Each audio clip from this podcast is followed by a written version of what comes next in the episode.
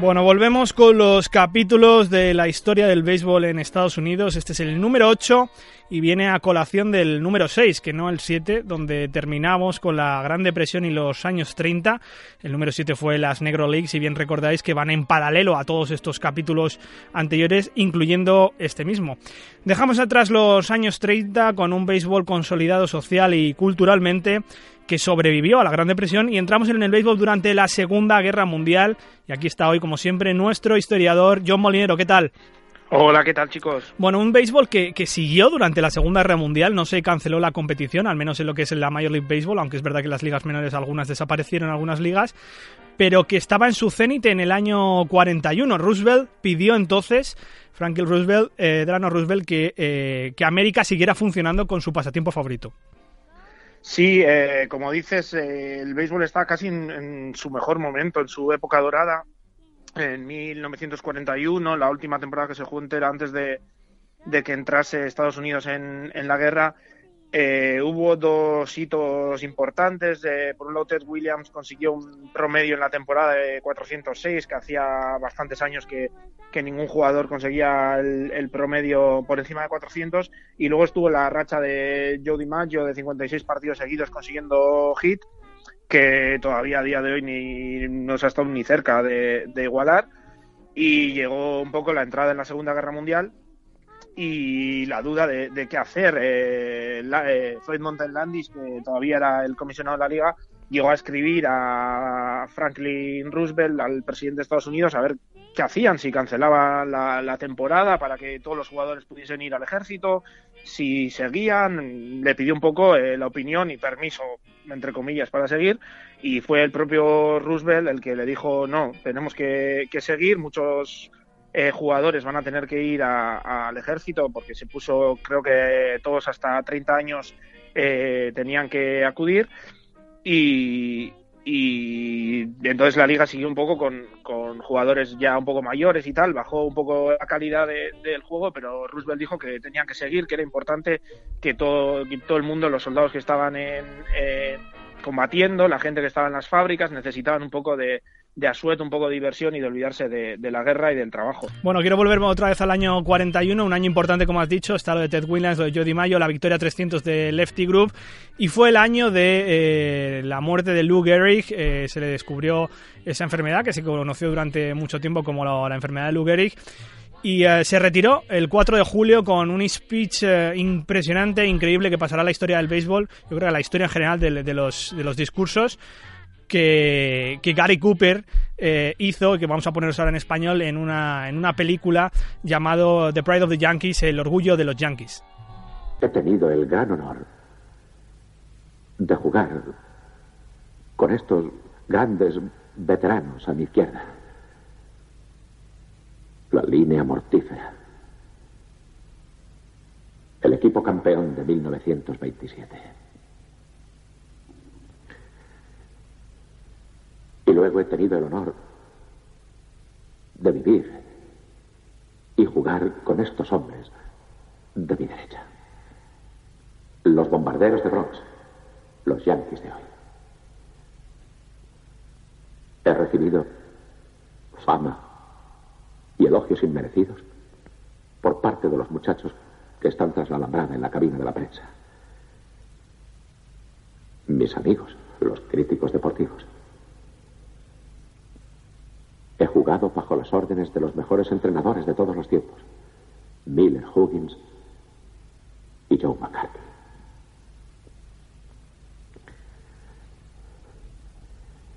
Tengo un padre y una madre que lucharon para darme salud y una sólida educación en mi juventud.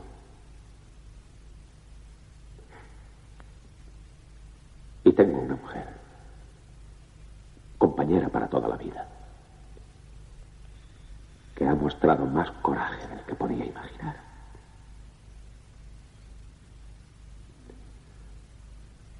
La gente acostumbra a decir que ha tenido malos comienzos. Pero hoy, hoy, yo me considero el hombre más feliz en la faz de la tierra.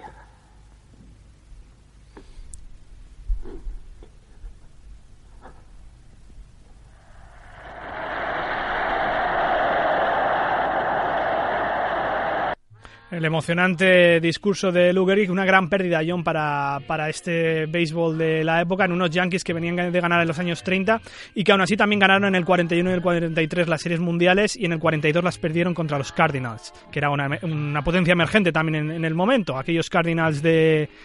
Eh, bueno, de los... Stan Musial. Exacto, de Stan Musial, que también fue la guerra, por cierto.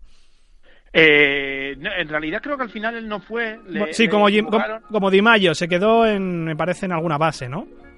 Eh, no, en realidad él siguió jugando durante la guerra porque dijo que tenía mucha gente a su cargo, no sé si hijos o, familiares, de, y que tenía que responsabilizarse de ellos económicamente y consiguió librarse y él sí jugó durante la guerra en, en las mayores. Fue de los pocos que no, que no fue convocado a, a ningún lado. Bueno, entraron en filas eh, muchos nombres. Eh, bueno, por ejemplo, hemos dicho eh, Mayo, que estuvo en una base, eh, Ted Williams, que tampoco llegó a participar en la guerra, aunque luego sigue en Corea. Por ejemplo, Hank Greenberg, que, que se alistó. Hank Greenberg era este jugador de los Detroit Tigers, que fue MVP en el año 40. Se retiró para alistarse y luego volvió en el 45 y ganó las series mundiales con Detroit. Sí, Hank Greenberg, de hecho, él fue el, en el año 40, hacia mediados a él ya le, llamaron a filas porque Roosevelt había firmado una ley que se, por sorteo iban a ir eh, llamando a gente a filas y para ir ampliando el tamaño del ejército de Estados Unidos. Y Hank Greenberg pues le tocó, tuvo que acudir, fue el segundo creo Major League al que, al que llamaron. Y luego dos días antes del ataque de Pearl Harbor le, le dieron permiso para abandonar el ejército y volver al béisbol. Pero él, él en cuanto supo lo del ataque, dijo que él iba a volver, que lo importante era luchar por el país y defender las libertades, etcétera, y él, él se alistó. Pero en realidad, aunque luego muchísimos jugadores, se calcula que entre 300 y 500 Major Leaguers eh, fueron al ejército durante la guerra, en realidad fueron muy pocos los que participaron realmente en en los combates, que como dices, eh, Di Maggio o Pi, Pi o Phil Rizzuto estuvieron en, en equipos de, del ejército, de, bases de entrenamiento, de, divisiones, etcétera, solo jugando, jugando partidos de exhibición, alguna liga que, que organizaron pero en realidad fueron pocos los que sirvieron de, de verdad. Pues estaban Warren Span, Yogi Berra, como Yogi Berra, sí. Eh, Bob Feller, que también hacía una labor parecida a la de Yogi Berra, también estuvo en, en un barco eh, con los cañones del barco. Hoyt Wilhelm, que luego fue, fue un, un reliever muy famoso porque también lanzaba el knuckleball. Y fueron pocos. De hecho, solo dos jugadores con experiencia en las ligas mayores eh, murieron sirviendo y combatiendo, pero eran jugadores un poco eh, de marginales, digamos, porque entre, entre los dos acumulaban solo seis partidos en las ligas mayores. Así que en cuanto a, a bajas eh, reales de muertes, etcétera, luego hubo muy pocos entre los jugadores de, de, las ligas mayores. No, de las menores más. De las menores sí que se calcula que entre 2.000 y 4.000 fueron a la guerra y eso ya es un poco incontable porque eran jugadores amateurs los que eh, perecieron en, en combate.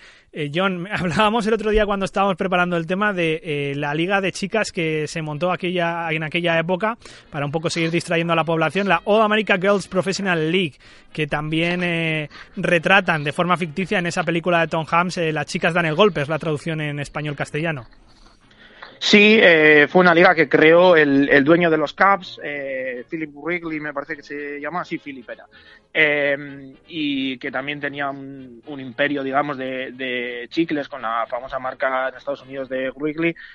Y él pensó, si tantos hombres tienen que acudir al ejército, vamos a ver o a crear una liga con en la que jueguen mujeres para sustituir un poco, que vamos a crear una Major League de mujeres y empezó con algo pequeño, empezó con cuatro equipos, pero luego con el paso de los años llegó a tener hasta diez más o menos y llegó a tener bastante éxito, sobre todo en el medio oeste del país, fue donde se centró y llegó, llegaron a acumular un millón de, espectadores en, eh, en, una de las temporadas. Y como dices, la película, la de Tom Hanks, que dicen que su personaje está inspirado en, en Jimmy Fox, uno de los mejores bateadores de los años 20 y 30, que fue el entrenador de, uno de estos equipos de, la Liga de Chicas.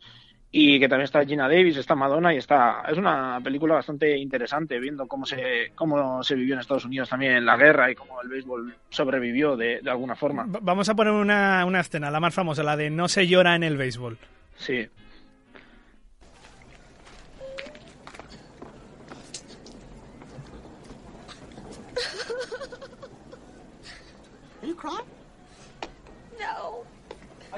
Crying?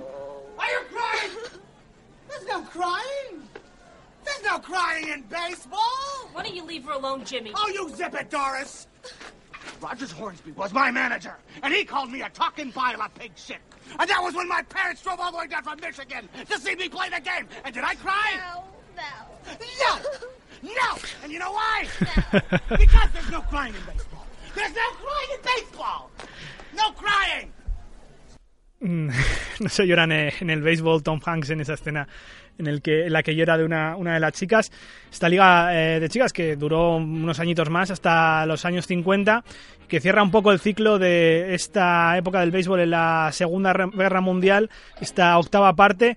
El próximo capítulo, John, será la novena parte y entramos ya en la integración de los afroamericanos en, la, en las ligas mayores y la época de posguerra. Sí, un poco para muchos es el, el gran hito, el gran salto adelante de, de, en el béisbol, también por lo que supuso para el resto del país con el tema de la segregación en Estados Unidos. Eh, llega pues la famosa llegada de Jackie Robinson, que sobre eso también tenemos la película de 42, por ejemplo, eh, y un poco pues la, posguerra, como el país volvía, las grandes estrellas eh, volvieron a jugar y pues la vuelta un poco a, a la normalidad de, de, de, la preguerra con todas las grandes estrellas otra vez eh, luchando, aunque muchos como DiMaggio o Ted Williams habían perdido a alguno de los que deberían haber sido sus mejores años eh, sirviendo en el ejército. Bueno, un boom, la verdad que aquella época fue un boom para el béisbol en Estados Unidos, creció mucho el aforo en los estadios y lo contaremos pues en unas semanitas, eh, John, como siempre aquí, nuestro gran historiador. Muchas gracias y un abrazo. Gracias a vosotros chicos, hasta la próxima. train up so sweetly. Just, just be a mouse when you're walking.